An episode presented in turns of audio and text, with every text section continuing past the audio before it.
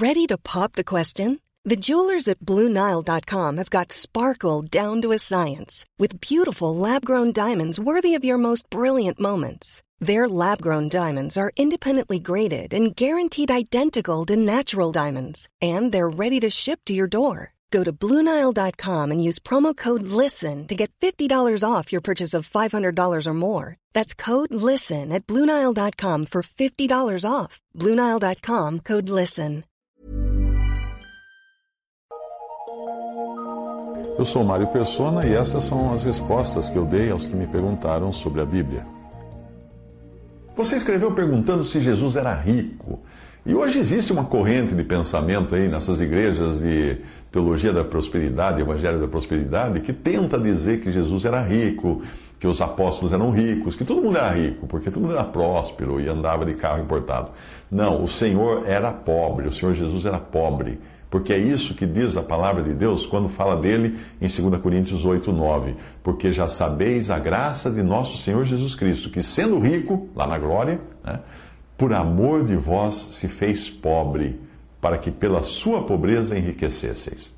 É claro que o significado exato dessa passagem não é exatamente de riqueza material, mas espiritual, já que as riquezas das quais aqueles que creem em Cristo uh, podem usufruir são aquelas de Efésios 1:3. São todas as bênçãos espirituais nos lugares celestiais em Cristo. São as mesmas riquezas que Cristo possui e de quem nós somos coerdeiros, nós que cremos em Cristo. Mas em termos materiais, Cristo também não foi rico nesse mundo quando caminhou aqui, ao contrário dos absurdos que eu ouvi outro dia num programa evangélico. A mulher que pregava nesse programa evangélico, se eu, se eu estava passando na, na TV, se eu não estou enganado, era esposa de um ex-profissional de marketing que fundou uma igreja milionária e os dois acabaram presos depois nos Estados Unidos. E ela tentava, de todas as maneiras, convencer o público de que o Senhor Jesus era rico, era muito rico. Ela disse que ele andava de Rolls Royce, já que jumentos tinham esse status na época. Quem tinha um jumento era como quem tivesse um Rolls Royce, porque eram transportes de reis. Bobagem. Reis. Os reis, quando não eram carregados em liteiras por escravos, ou quando não viajavam em carros, ah, como fazia o mordomo nobre da rainha Candace, que foi abordado por Filipe na, na, na estrada, eles, eles andavam de, de, de mulas, os reis. Uh, levantou-se, essa passagem de Filipe diz assim: levantou-se foi, e eis que um homem etíope, eunuco, mordomo morda de Candace, rainha dos etíopes, o qual era superintendente de todos os seus tesouros, e tinha ido a Jerusalém para adoração, regressava sentado no seu carro, lendo o profeta Isaías. Isso está em Atos 8, 27 a 28. Esse sim era o Rolls Royce da época, que permitia viajar, ler durante a viagem, tinha até espaço para Filipe sentar ao lado dele, ele foi convidado a subir na carruagem e sentar. E se ainda permaneciam os costumes do Antigo Testamento, é interessante lembrar que os ricos não cavalgavam jumentos, mas cavalgavam mulas. Os ricos de Israel. Uh, esse eunuco não era de Israel, era, de, era, um, era um gentil. E quando Isaías escreve profeticamente sobre aqueles que transportarão o remanescente fiel a Jerusalém no futuro, são mencionados os melhores meios de transporte da época, e o jumento não está entre eles. Isaías 66, 20: Trarão a todos os vossos irmãos dentre todas as nações por oferta ao Senhor sobre cavalos, em carros, em liteiras e sobre mulas e sobre domendários, trarão ao meu santo monte, a Jerusalém, diz o Senhor, como quando os filhos de Israel trazem as suas ofertas em vasos limpos à casa do Senhor. Portanto, andar de jumento na época em que o Senhor Jesus viveu aqui não era sinal de riqueza. E se nós nos lembrarmos de que o jumento que ele monta para entrar em Jerusalém era emprestado, o assunto encerra aqui, termina aqui, não precisa nem falar mais. A tal pregadora não parecia querer encerrar o assunto do jumento, ela continuou insistindo que carpinteiros eram ricos também, tentando avaliar o status de uma profissão há dois mil anos querendo comparar a profissão de dois mil anos atrás com o status atual de um, de um carpinteiro. Não existem subsídios para isso, e você encontra carpinteiros ricos e pobres ainda hoje.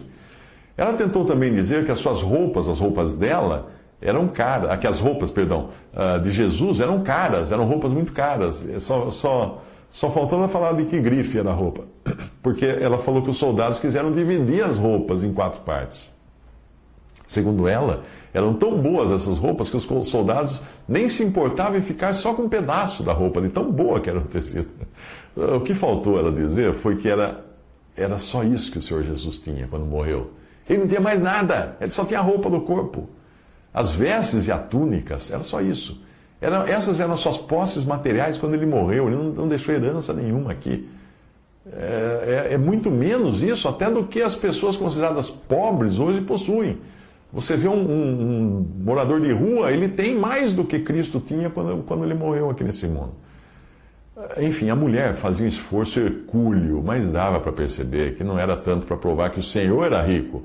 O que ela estava tentando fazer era justificar a riqueza dela, do pastor marido dela, de outros ricos religiosos, líderes que professam a teologia da prosperidade. É, porque foi assim que começou o movimento, né? Nos Estados Unidos, no, no, no, nos anos 20, mais ou menos, quando muitos pregadores começaram a encher os, bol os bolsos. Uh, eles falavam muito de cura, de milagres, etc., mas não falavam ainda de prosperidade. Mas quando eles ficando, quando ficaram tão, muito ricos, ficaram tão ricos, e aí inventaram uma história, que eles eram ricos porque foram abençoados por Deus. Aí o resto da história você já conhece.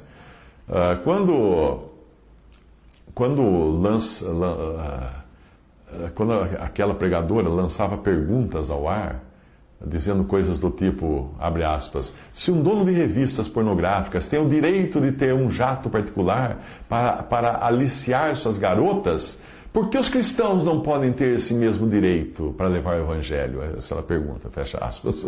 Ela queria dizer que nós podemos reivindicar as mesmas regalias de um dono da Playboy, por exemplo Aí ela deu outros exemplos de outras atividades do mesmo nível das riquezas que, que, os, que os seus donos usufruem. Ela baixou o nível.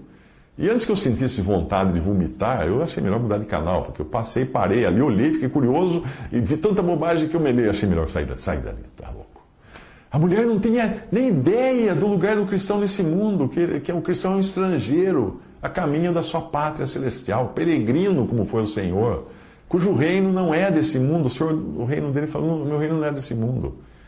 Uh, eu poderia citar muitas passagens, mas uma ou duas bastam para nós entendermos como nós devemos ser e viver em relação às riquezas materiais. Mateus 6,25: Por isso vos digo: não andeis cuidadosos quanto à vossa vida, pelo que haveis de comer ou pelo que haveis de beber, nem quanto ao vosso corpo, pelo que haveis de vestir. Não é a vida mais do que o mantimento e o corpo mais do que o vestuário? E 1 Timóteo 6, 8, tendo, porém, sustento e com que nos cobrimos, estejamos com isso contentes. Sim, nós vamos encontrar cristãos ricos e pobres. A alguns Deus deu mais para poderem compartilhar com os outros. Mas esse não é o foco. Riqueza não é o foco. Riqueza não é a fonte do contentamento do cristão.